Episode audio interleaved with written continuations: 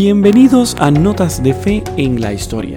¿Sabías que a lo largo de la historia han existido 264 papas y 266 papados reconocidos oficialmente por la Iglesia Católica?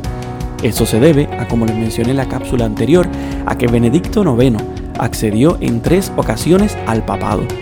De entre todos los papas, 42 han ejercido el pontificado durante menos de un año y 10 lo han ejercido durante más de 20 años. El papa con el pontificado más largo de la historia, del que se tiene datos fidedignos, fue Pío IX, que fue papa durante 31 años, 7 meses y 22 días. Se cree que el pontificado de San Pedro fue más largo, pero su duración exacta es difícil de determinar, ya que hay dudas sobre cuándo situar el comienzo, si en el momento de la muerte de Cristo, hacia el año 30, o en el momento de su llegada a Roma, hacia el año 42. Pero hoy nos vamos a centrar en los pontificados más cortos de la historia. A lo largo de 2000 años, muchos papas han ejercido su poder por menos de 35 días. Por ejemplo, Celestino IV asumió en el 1241 y estuvo solamente un total de 17 días. Sicino asumió el poder en el 708 para solamente estar un total de 21 días. Bonifacio VI estuvo para el 896 para un total de 16 días. Teodoro II asumió en el 897 y estuvo solamente 20 días, pero hoy me quiero centrar en los tres pontificados más cortos de la historia, pero más controversiales.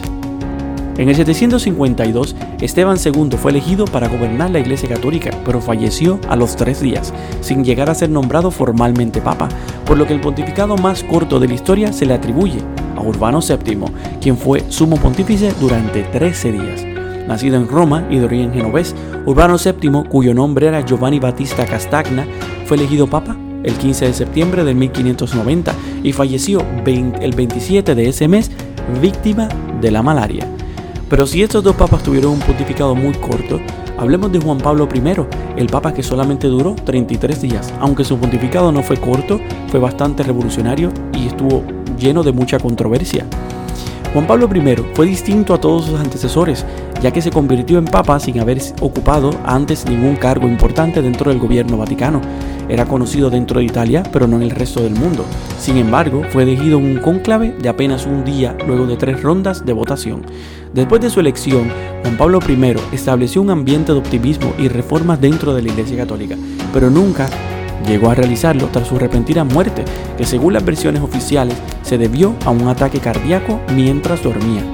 Albino Luciani nació el 17 de octubre de 1912 en Forno di Canale, lo que hoy conocido hoy como Canale di Ogorno, diócesis de Belluno, Italia, hijo de Giovanni Luciani y Bartola Tancum. Fue el mayor de cuatro hermanos. Tras el fallecimiento de su madre, su padre contrajo matrimonio con una mujer de firmes principios católicos. En el año 923, Luciani ingresó en el seminario menor de Feltre y en el 1928 en el seminario de Belluno, donde el 7 de julio de 1935 recibió la orden sacerdotal. Se trasladó a Roma, donde continuó sus estudios teológicos en la Universidad Gregoriana. Para el 1937 regresó a su pueblo natal, fue capellán de las en las parroquias de Forno di Canale y Gordo y dio clases de religión en el Instituto Técnico Minero. Fue nombrado vicerrector del Seminario Gregoriano de Belluno, donde enseñó diversas materias, teología dogmática, moral, derecho y arte sacro. En el 1947 consiguió su doctorado en teología por la Pontificia Universidad Gregoriana de Roma y ese mismo año fue nombrado provicario de la diócesis de Belluno. Dos años más tarde organizó el Congreso Eucarístico de Belluno y publicó su libro Catequesis en migajas. En el 1957 fue nombrado vicario general de la diócesis de Belluno, cargo que ejerció durante 11 años. Y para el 1958, el Papa Juan XXIII en Roma lo consagró obispo para la diócesis de Vittorio Veneto, cerca de Venecia. En el año 1962 inició su participación en el Concilio Vaticano II y en el 15 de diciembre de 1969 el Papa Pablo VI lo nombró patriarca de Venecia y el 5 de marzo de 1973 fue ascendido a cardenal por el mismo Papa.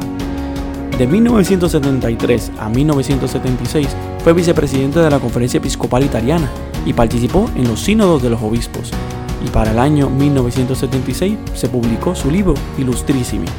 El 26 de agosto de 1978, en un conclave que duró un día, y fue el más grande hasta entonces en cuanto al número de cardenales asistentes, fue elegido como el 263 sucesor de San Pedro, tomando el nombre doble por primera vez en la historia de los papas Juan y Pablo.